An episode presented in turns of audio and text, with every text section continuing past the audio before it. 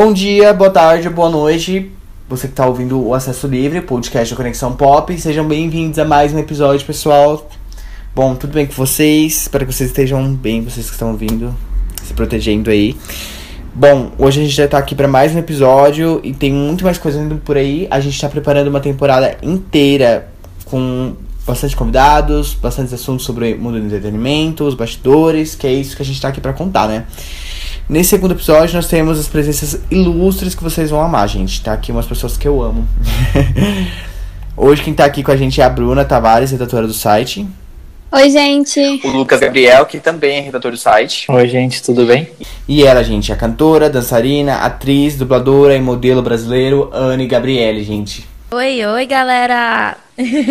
Gente, pra quem não sabe, a Anne é uma das integrantes do grupo Now United. Ela tem apenas 17 anos. E com apenas 6 anos ela começou a descobrir seu talento pela chatia, né? Sim, foi isso mesmo. Ela também já estreou a musical da Broadway, O Rei Leão, uma série no Globo, diversas dublagens, entre ela, ela dá voz à Moana. Mas como que, é, agora para começar, o Anne, como que rolou esses convites, como rolam essas preparações para peças? Conta pra gente. Olha, é uma longa história, um longo processo, e para cada área tem uma preparação diferente. É, então, por exemplo, no teatro, assim, existe os, existem os ensaios, né, que são dias e dias e dias, assim, sem fim, para montar um, um, espetáculo de três horas. É, na dublagem, geralmente é uma coisa mais instantânea, assim, a gente chega no estúdio, é, a gente faz a audição, já tem ali o texto, a imagem, a gente já tem que fazer na hora. Então, cada um tem a sua, o seu jeitinho. Mas eu fui aprendendo um pouco de tudo durante a vida mesmo, com experiência. É, a minha família, ela sempre foi muito musical. A minha tia faz é, trabalha no meio há muito tempo, então ela que começou a me ensinar desde muito novinha, que nem você falou, né? Desde os seis aninhos, é, eu, eu descobri esse talento aí e eu nunca mais parei de, de estudar. E eu sou uma pessoa que me jogo, assim. Então, Moana é o, o, exemplo perfeito. Quando eu fui dublar Moana, eu nunca tinha dublado nada. Mas eu falei, não tem problema, vou fazer audição. me joguei e fui aprendendo com o processo e saiu o que saiu. Quanto tempo demora para dublar um filme? Depende do filme. Eu, na época que eu gravei, eu tinha 13 para 14 anos, então eu não podia ficar muitas horas no estúdio, né? Então Sim. eu tinha um limite assim de três horas diárias, então eu tinha que gravar e ir embora. É, mas eu levei três meses, assim, no total, com o filme, com comercial e tudo. E praticamente você assistiu o filme antes de todo mundo, né? Pior que não. É engraçado. O dublador, ele só assiste as cenas que a gente tem que fazer.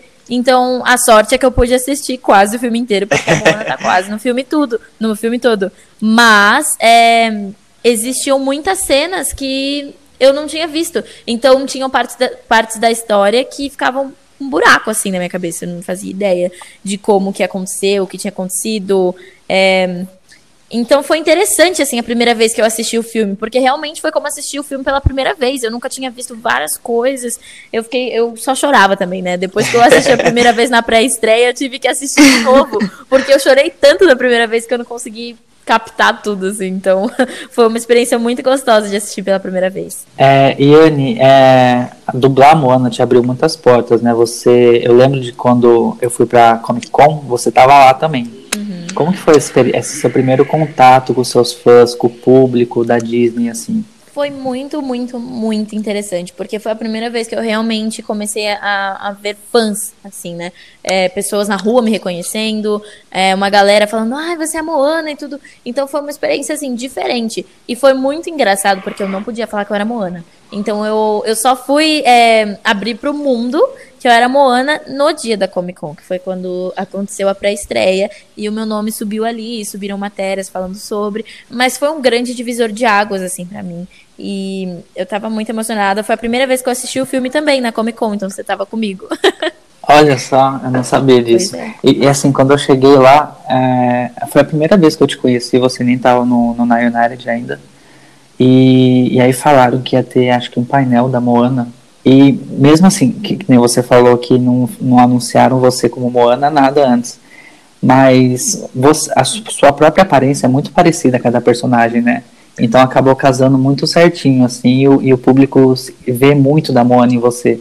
Sim. Não só por conta da dublagem, né? Não, isso acontece muito. E no dia da pré-estreia eu tava agoniada, porque eu tava indo assistir pela primeira vez, eu e o elenco inteiro, e eu via todo mundo falando sobre o filme e eu não podia falar para ninguém. Gente, sou eu, eu que dublei. eu tava desesperada, assim. E na hora que eu, eu tava assistindo o filme, eu ficava prestando atenção na reação da galera, né? Chorando horrores, mas ficava prestando atenção para ver se a galera tava chorando, se eles estavam rindo, se eles amavam as músicas ou não, porque eu também cantei, né? E eu tenho, sei lá, eu fico buscando essa aprovação aí, né? Óbvio que eu tava nervosa. E, cara, a reação foi incrível, assim, ver todo mundo gritando e chorando também. Aí eu, ai meu Deus, deu muito certo, eu tava muito emocionada. E quando anunciaram foi muito engraçado, porque um jornalista veio falar comigo e ele tava conversando sobre eu ser a, a dubladora e alguém ouviu e falou pra outra pessoa, outra pessoa, outra pessoa. E desse momento pra frente eu nunca mais parei de conhecer fãs. Foi muito legal. Ai, que top. Foi muito top. Mas como que funciona os bastidores da dublagem, né? Porque você falou que não vê, não vê o filme inteiro. Então, como que foi e seu contato com os outros dubladores? Porque o Saulo Vasconcelos também dublou Moana e ele é incrível. E aí, como foi esses bastidores para a dublagem de Moana? Os bastidores é, foram muito divertidos, de verdade. Só que eu não cheguei a conhecer.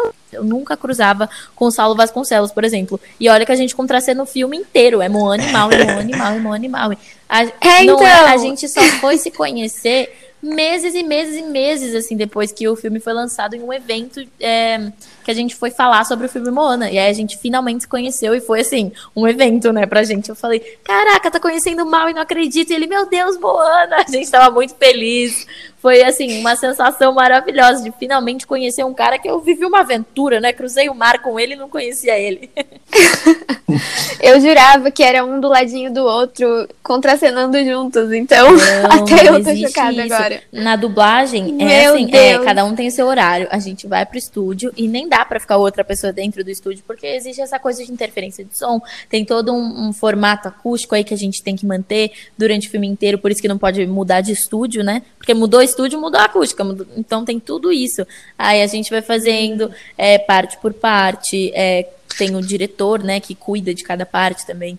Então é um processo bem complexo, minucioso, e o mais legal dos bastidores era quando eu dublava uma cena que ainda não tinha animação pronta. Eu amava, amava. Era mais difícil porque eu não via a boca da personagem, né? Era difícil de, de combinar. Mas era muito legal ver o processo do desenho. Às vezes eu tinha que regravar aquela cena e aí já estava num outro estágio da animação. Então, às vezes eu via rabisco, às vezes eu via a Moana careca, a Moana sem roupa, eu via a Moana sem perna. É, era muito engraçado. A selva, assim, toda de. parecia que era um negócio verde, assim, sem movimento nenhum. E ver o resultado de verdade, na hora que eu vi a animação pronto, o oceano, o movimento do cabelo, que é algo que impressionou muito, né, no filme Moana, a animação. Eu fiquei chocada, eu falei, não acredito que Sim. aquele negócio ali, a a Moana sem cabelo, virou isso aí. Meu, sensacional, sensacional. Eu, chegou a ver o filme pronto, tipo, seria alguns rascunhos das cenas, então. Sim, algumas cenas tinha muito, tinha muito pronta, que são as cenas que usaram pro, para os trailers, é, as cenas que mais foram usadas para pro promo, assim, né, do filme. Mas muitas das cenas, principalmente pro final do filme, a cena da, da batalha de TK, a cena das músicas, elas estavam muito incompletas ainda. Então, às vezes eu via umas coisas muito engraçadas mesmo, assim. É, é que eu não consigo nem descrever, eu queria muito achar as palavras pra descrever. Mas tinha umas cenas que, sei lá, o braço tava na- no pé, tava nada a ver, assim, tava, tipo, muito torto. e é um processo, eu falava assim, cara, não é possível que é assim que fica. O- Os caras são profissionais e sai um negócio desse. Mas na hora que eu fui ver o filme, eu falei, nossa, eu nunca mais falo um A da animação de ninguém. Bom, gente, agora mudando de dublagem pra Now United. Gente, pra quem não sabe ainda, o Now United é um grande fenômeno mundial. É um grupo com adolescentes de diversas nacionalidades. A formação é do Simon Furley, que também criou as Spice Girls. E pra formar o grupo foi criado um reality show que reunia diversas pessoas do mundo inteiro. Bom, assim, pra mim, eu acho essa ideia sensacional de criar um grupo com várias pessoas do mundo inteiro, várias, várias nacionalidades. A gente já teve bastante grupos aí. Mas nesse formato, assim, foi uma coisa, tipo, muito perspicaz, né? Conta pra gente como você decidiu se inscrever, o que rolou por trás das câmeras durante o processo seletivo, como você descobriu a, a que ia ter esse reality show. Conta pra gente. Na verdade, não foi um reality, foi, foi de verdade uma audição, assim. E eles Sim. resolveram documentar essa audição inteira. E, inclusive, tá lá no YouTube do Nine United, se vocês, quiser, se, se vocês quiserem ver em detalhes o que aconteceu. Pode até se dizer. Nossa, gente, gaguejei toda. Pode até se dizer que foi um reality, porque tem todos os detalhes ali mesmo, toda a choradeira, todas as emoções. É, foi um- uma coisa muito louca, assim. Mas como que aconteceu? Eu estava, eu tinha acabado de dublar Moana, tinha acabado de sair o filme, eu acho, se eu não me engano. E eu estava estudando muito dança naquela época, porque eu lembro que eu tinha colocado na minha cabeça que eu fazia muitas coisas, mas dança eu ainda estava muito. Tava ruim, assim, precisava melhorar muito e muito. E aí eu estava estudando dança sem parar, e veio essa audição para a minha escola de dança. E tiveram três fases na minha escola de dança. É, eram pessoas gringas, eu tava morrendo de nervoso, porque eu nunca tinha é, realmente usado meu inglês para conversar com ninguém, eu nunca tinha viajado para fora. É, então foi um momento assim de tensão. é, mas a- as audições foram bem interessantes, porque não foi uma coisa só de ah, canta uma música próximo. É, eles pediam para cantar, pediam para dançar, pediam para conversar com a gente, porque tinha muito essa coisa da, do espírito da pessoa, da personalidade, é, tinha coisa das redes sociais, tudo era uma audição. O jeito que a gente se acho que- portava, o jeito que a gente conversava. É, então tudo era muito bem observado, assim, é, nessas audições. E três aqui no Brasil, a quarta eu fui para Los Angeles. E olha, foi a semana mais louca da minha vida, disparado, assim, disparado, sem dúvida nenhuma. O bootcamp foi muito louco. É, primeiro que tinha gente do mundo inteiro. Eu nunca tinha viajado para fora do Brasil, né? Então foi a primeira vez que eu tava tendo contato com várias outras coisas. É, e eu, eu vendo aquele. O pessoal, assim, um da Alemanha, um do Japão, não sei o que, foi muito intenso. É, e as audições eram cheias de tudo. Tinha entrevista, tinha dança, tinha canto. Às vezes tiravam a gente do meio da aula de dança para fazer uma entrevista e a gente tinha que voltar e se virar para aprender a coreografia. Foi uma loucura. Mas tudo deu certo. Passei no fim da semana. O Simon foi lá e anunciou meu nome. Aquele momento pensei que o meu coração ia sair da boca. É, mas foi assim, sensacional. E depois que você, você recebeu esse aval do Simon, né, que você foi aprovada, você foi muito novinha para ela, né? Você falou que foi sua primeira viagem internacional e foi logo depois de Moana. Isso. Quantos anos você tinha quando você Eu foi? tinha, eu acho que 14, 14 anos. 14 anos, sua primeira viagem internacional, né? Sim, Sozinha. eu era um neném. Sua mãe não foi junto com você? Não Ou- foi comigo. E como que foi, assim, depois que você depois que você recebeu, né, que você estava no Na United, você ligou para sua mãe ou vocês já saíram de lá direto para ensaio, essas coisas? Não, eu liguei pra minha mãe, teve todo um processo, assim. E a gente. Aconteceu uma coisa assim. A gente ia embora no sábado, mas aí o Simon decidiu deixar a gente até o domingo pra gravar a nossa primeira música, que foi Summer in the City. Então a gente gravou é, a nossa primeira música já na semana de audições. Foi uma coisa assim muito rápida. É, a gente nem se conhecia direito, né? Porque foi uma semana tão intensa que a gente nem conseguia é, conversar de verdade, sabe? É, nós tínhamos os momentos das, refe- das refeições, é, às vezes a gente ficava à toa, porque também era uma coisa que, se- que era de se observar, assim, o jeito que a gente se entrosava, porque um grupo não é só uma pessoa, né? É também é o jeito que ela se relaciona com as outras. Então tinham esses momentos, mas a gente não se conhecia de verdade, não dava tempo de conversar e saber de onde veio, o que acredita, valores, caráter, porque tudo isso é o que realmente deixa a gente próximo das outras pessoas. É, então foi assim, do nada mesmo. A gente acabou de entrar no grupo e o Simon falou assim: "Ah, a gente já vai gravar nosso primeiro single. A gente desesperado, já tinha que agir como grupo e a gente nos conhecia. Foi, foi assim, uma coisa muito louca e rápida, mas foi muito gostoso. É, a gente sabia que era pra gente estar lá mesmo. Aconteceu no momento certo. Ai, que lindeza. Aconteceu Sério. no momento certo e juntou as pessoas certas, né? Porque deu super certo e tá até hoje, assim. Sim. Sim. Mesmo na Fazendo quarentena, é, mesmo na quarentena, assim, que não tá lançando clipe, essas coisas, não tá fazendo tour, o pessoal continua buscando na United, falando de na United, ouvindo na United. Então, mesmo, mesmo não podendo estar divulgando muito assim, vocês estão estão tendo um ótimo trabalho e uma ótima subida né, na carreira de vocês. Sim, a gente sempre tenta manter esse, relacionamento mesmo bem próximo com os nossos fãs. E é por isso que eu acho que eles nunca param de buscar. É quase como se eles fossem da nossa família, assim. Sim, eu até vi um TikTok que você postou esses dias é, fazendo uma dublagem, ficou muito engraçada. Ai, Que, gente, eu que você amo. falou, não é modinha, é o. Ficou Amo! Não é legal. fã. É o Niter. Não é fã. É o Niter. Não é brigar. é defender. é defender. É tudo, aquele Eu TikTok chorei foi rindo. tudo. E eu, eu fiz assim na brincadeira e, cara, estourou o TikTok. eu nem sei quantas visualizações tem, mas deve ter, sei lá, umas 8 milhões agora. E a galera começou a rir, Não, todo mundo tudo. comentou sobre. Ah, foi sensacional. Os, os Uniters realmente têm umas pérolas assim que a gente não pode deixar passar. E, e você, você falou, né? Você comentou que o Simon quis que vocês ficassem um dia mais para gravar Summer in the City, né? Como que é a relação do grupo com o Simon? Vocês têm reuniões regularmente? Vocês se encontram? Ele dá sugestões? Sim, a gente se encontra. E o Simon é um cara muito, muito legal, de verdade. É, eu lembro que eu estava morrendo de medo de conhecer o Simon, né? Porque é o Simon. E a gente estava assim, meu Deus, tô com medo. Ele vai ser muito bravo. Mas não é. Ele é um cara muito doce, de verdade, assim. E ele é bem atencioso, ele realmente escuta o que a gente tem para dizer. E ele dá vários mimos, assim, pra gente, às vezes, tipo, do nada ele, apa ele aparece na. Quando a gente tava na Suécia, eu acho. É, quando ele tava aqui no Brasil, ele levou a gente pra jantar também duas vezes depois da nossa primeira turnê grandona é, no Brasil, que foi a, a, a Dreams Come True Tour. É, então ele tá sempre assim com a gente e ele deixa esse ar de família mesmo. A gente não se vê sempre, não é assim toda semana, ele não acompanha os ensaios nem nada, mas existem reuniões regulares, às vezes ele aparece em um país que a gente tá, e ele sempre leva a gente para os melhores restaurantes, isso é uma coisa que eu amo, de verdade.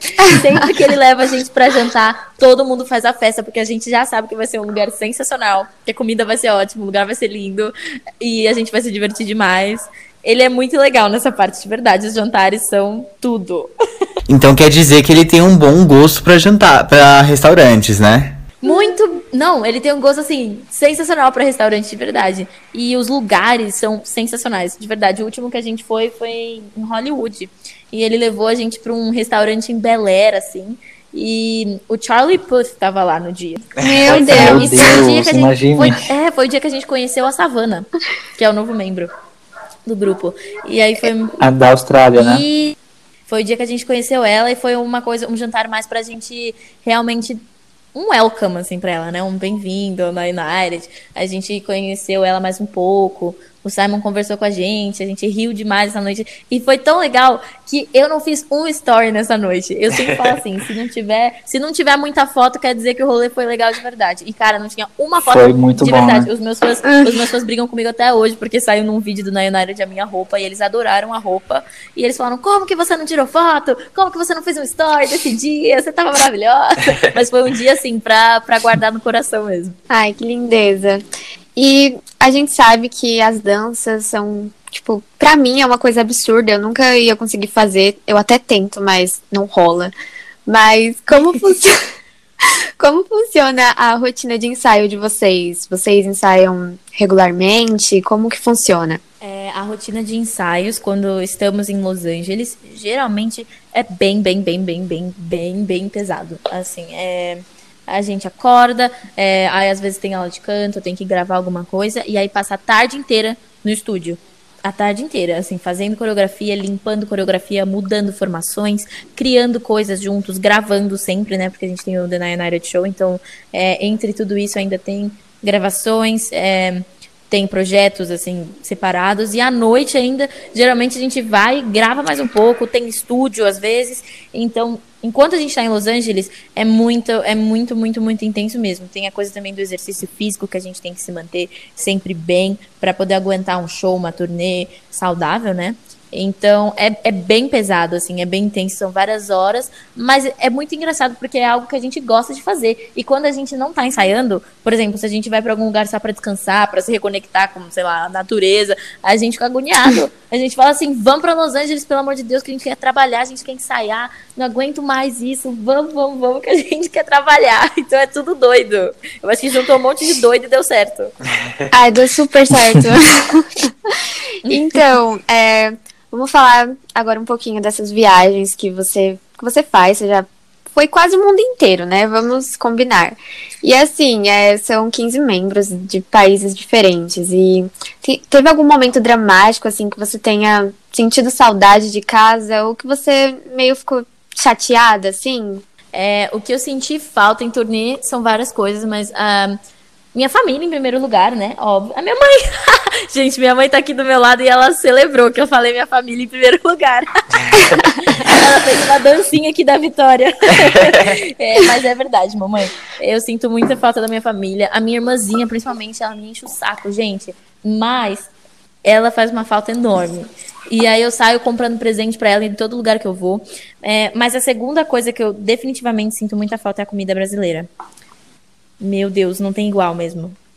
Ai, tudo. Não tem igual. Comida da mãe Nem os também. restaurantes. Comida. Nem os restaurantes de Hollywood. Ah, eu amo os restaurantes de Hollywood, mas ainda assim não é comida brasileira. Olha, vou te falar que todos os restaurantes dos jantares que a gente teve com o Simon, o mais legal foi aqui no Brasil.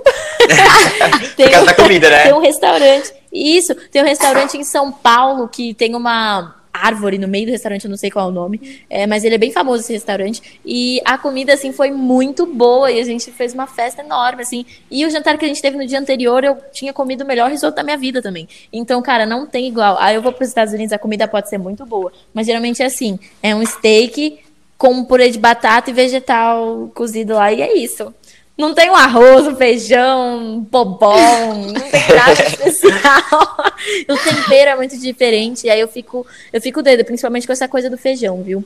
Feijão faz muita falta. Nossa, quando eu viajei também eu sentia muito falta de arroz e feijão. É difícil, né? Era a primeira coisa que eu falei. Sim, a primeira coisa que eu cheguei, quando que eu fiz quando eu cheguei aqui foi pedir um prato de arroz, feijão e uma carne. É, pior que a gente não quer. tem, não tem bom lá. Pior que a gente quer aqueles, assim, de boteco de esquina, né? A gente não quer. É, É um PF, quer um restaurante gente. A gente, é um PFzão, assim, a gente quer um arroz, um PFzão. feijão, um, um ovão lá, e é isso.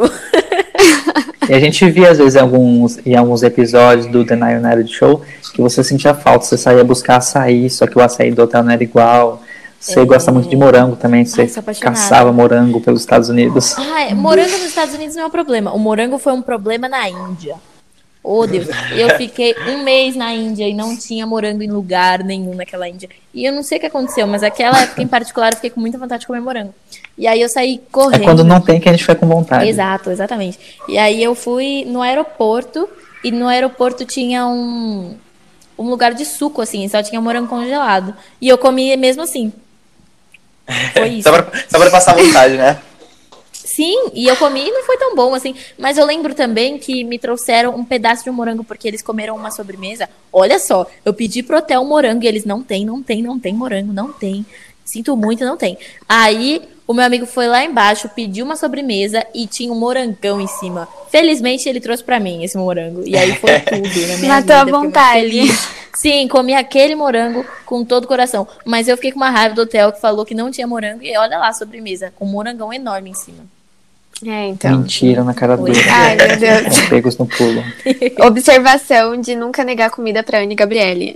Por favor, não me neguem comida. Principalmente morango, gente. Principalmente morango. blacklist. A É. gente vai enviar uma caixa de morango pra você levar nas próximas Muito viagens. obrigada, vou congelado. agradecer pra sempre. Então, é, a gente viu os bastidores dos, dos clipes, né? O behind the scenes. E assim, a gente percebe que vocês se divertem bastante fora das câmeras. Mas e nos shows? Tipo, rola uma tensão, um estresse pré-show e ainda rola aquela ansiedade antes de, de entrar no palco? Sempre. Sempre, sempre, sempre. É, eu acho que é importante a gente sentir esse frio na barriga, esse. Não o estresse, né? Não é pra ser estressante, mas acaba sendo sempre, porque é muito difícil subir em um palco com, sei lá, 10 mil, 15 mil pessoas te olhando. É assustador, de verdade. Mas é, é uma coisa. Dizem assim, ah, tá acostumado já, faz isso a vida inteira. Mas toda vez que a gente vai subir no palco é um frio na barriga diferente. A gente quer ser muito bom, a gente quer que seja incrível. Então rola esse frio na barriga. E eu digo que se não rolar esse frio na barriga, tem alguma coisa de errado. Porque significa que você não tá sentindo o suficiente.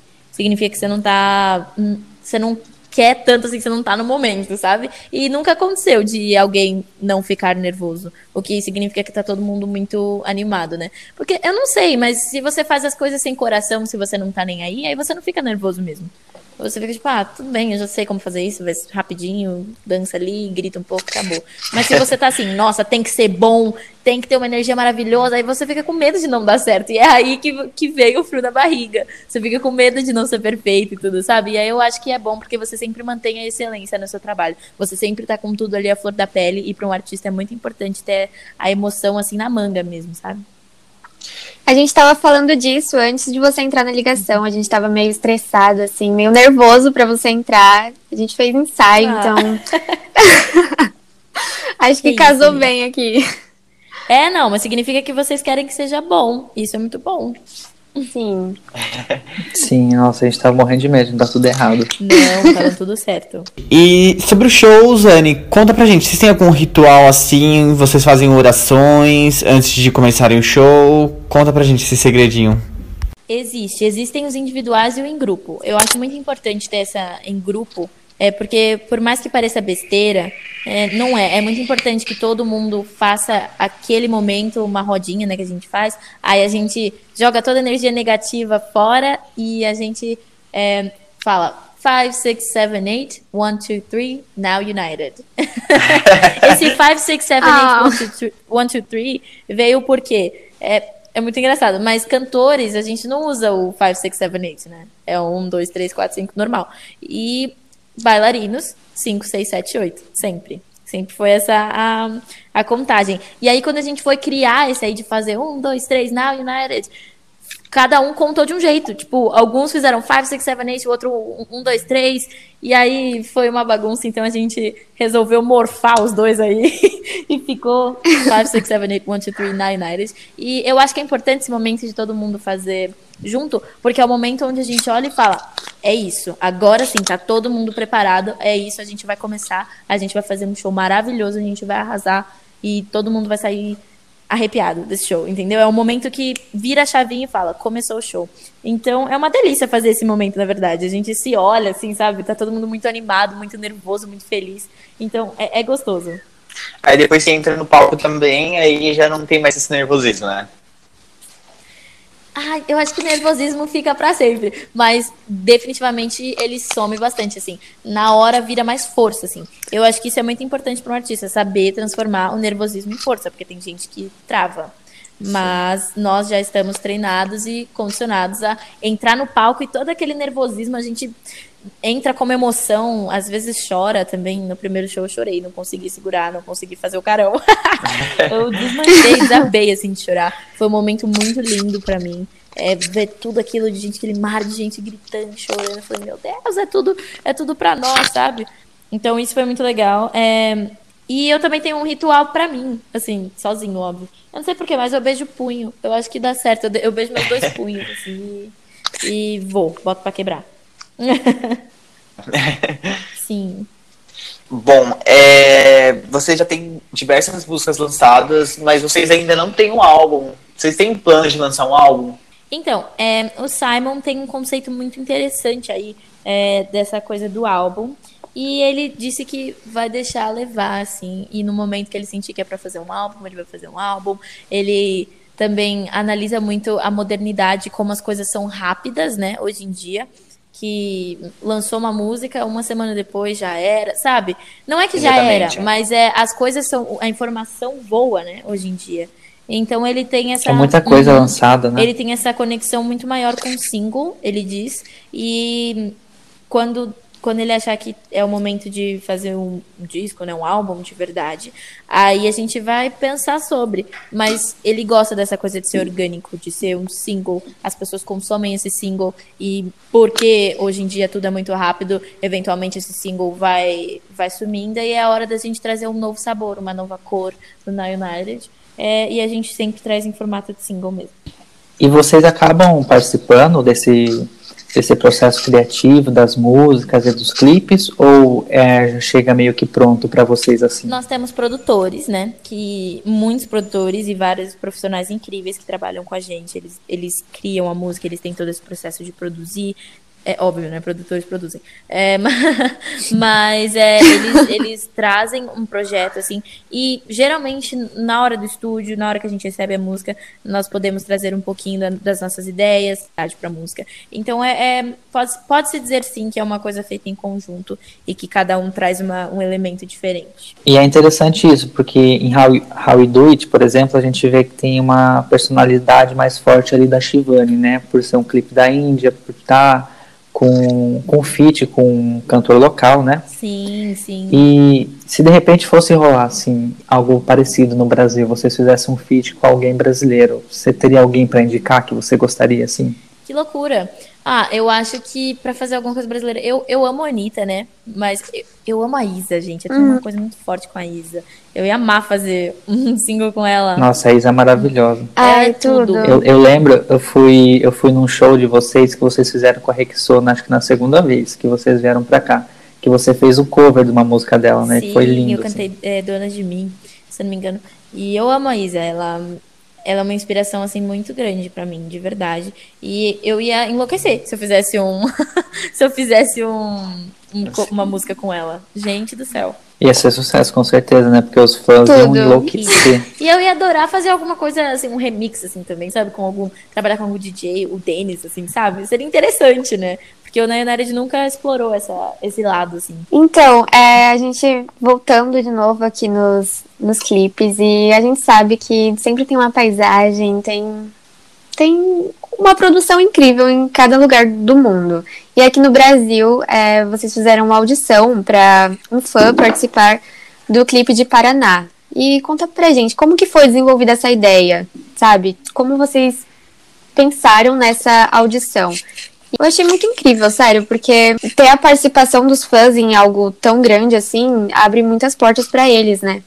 E como foi desenvolvida essa ideia? Exatamente do jeito que você falou, ter essa interação abre muitas portas para os fãs. E a gente sempre recebeu esse calor muito grande é, dos fãs brasileiros. E essa música era para ter um, um tchan, assim, latino, brasileiro, sabe?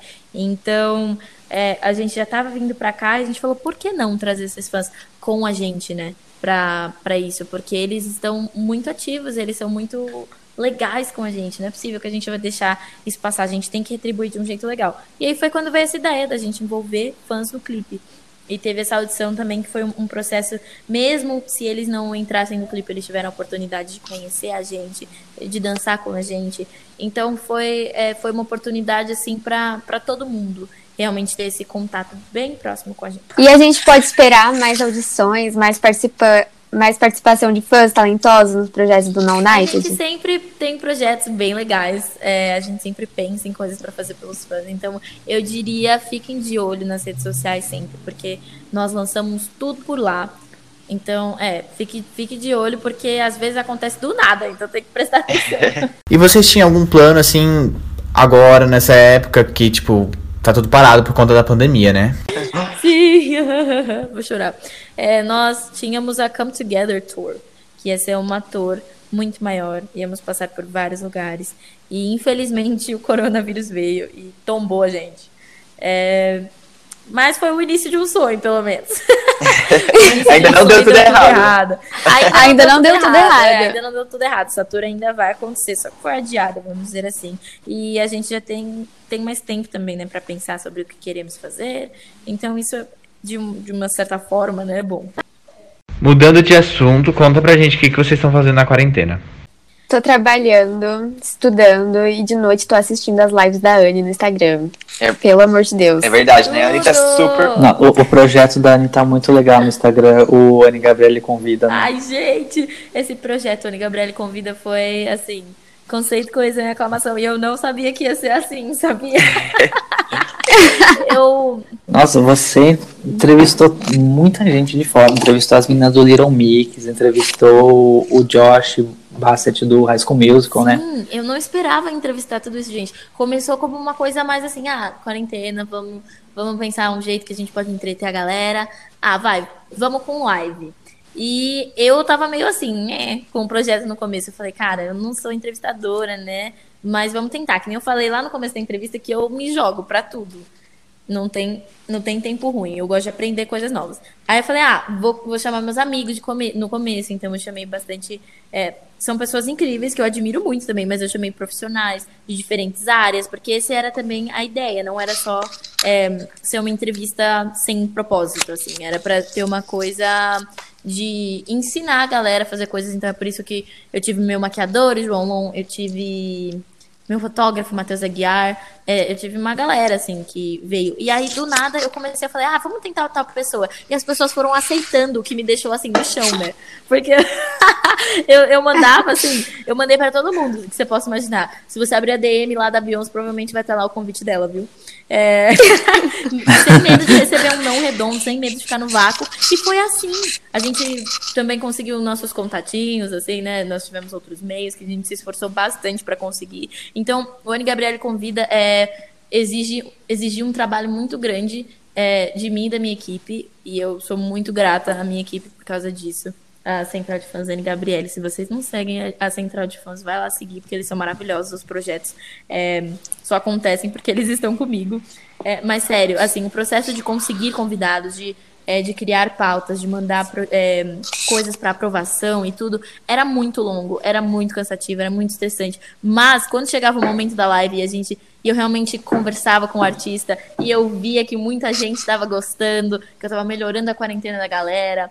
E realmente conversar, né? Porque eu sou fã de muita gente eu conversei ali. Foi assim, muito gratificante, valeu a pena demais. Eu, nossa, vários dias eu ficava pulando pela sala de emoção, porque eu não acreditava que eu tinha acabado de falar com alguma pessoa. E, e você falou que você, você conversou com o Matheus Aguiar, né? Matheus Aguiar, inclusive, eu vou deixar um spoiler aqui para vocês, vai ser um dos nossos convidados aqui do, do nosso podcast. Ele também faz parte da equipe do Conexão Pop. Durou. E em breve a gente vai conversar com ele aqui também. Agora, Anne, me conta, me conta aqui, você é você que entra em contato com essas pessoas, você que planeja a pauta ou você tem uma, como você disse, você tem os fãs que te ajudam, né? Então, a, era bem organizado, é, tinha equipe, tinha a parte dos fãs também e tinha a minha parte.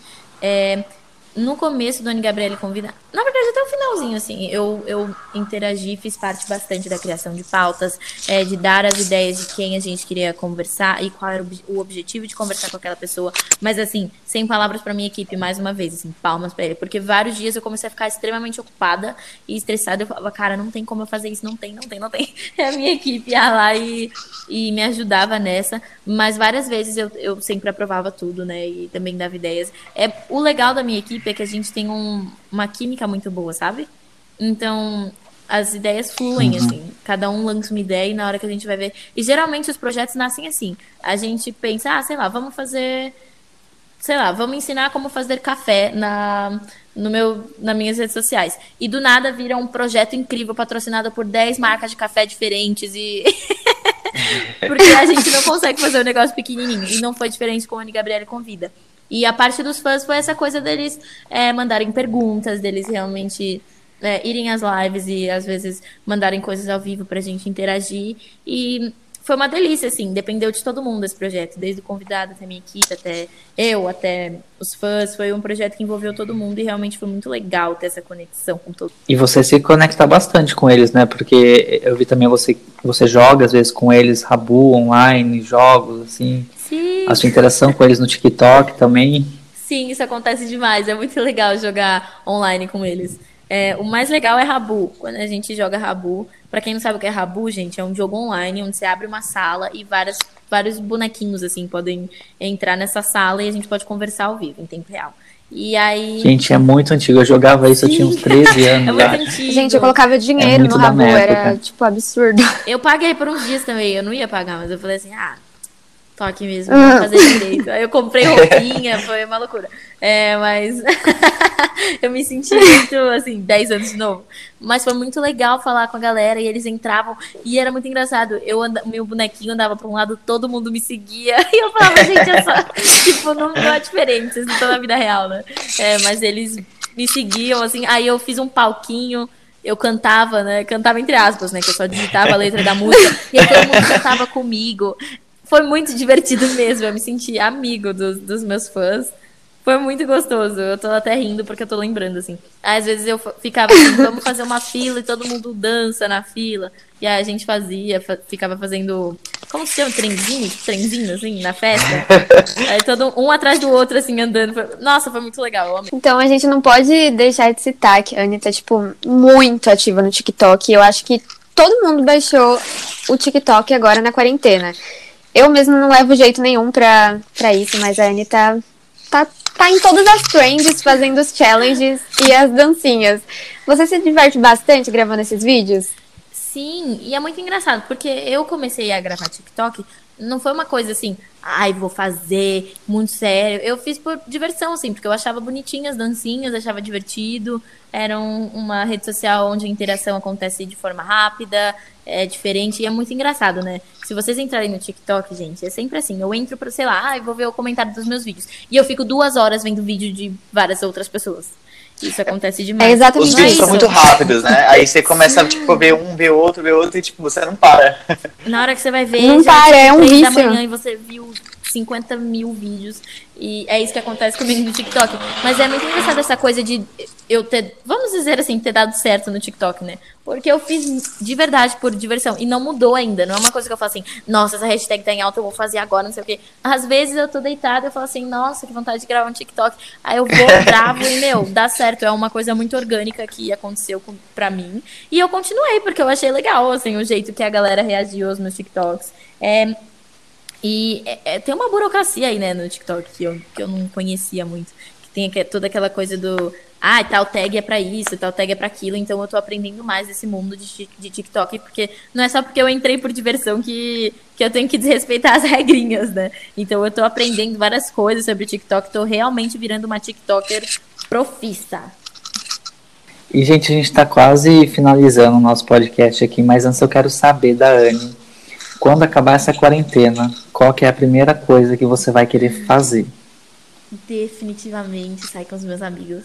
Ah, eu vou e vou comer no restaurante. Ah, só de falar. Hashtag aglomerar, né? Sim, aglomeração total, assim que acabar.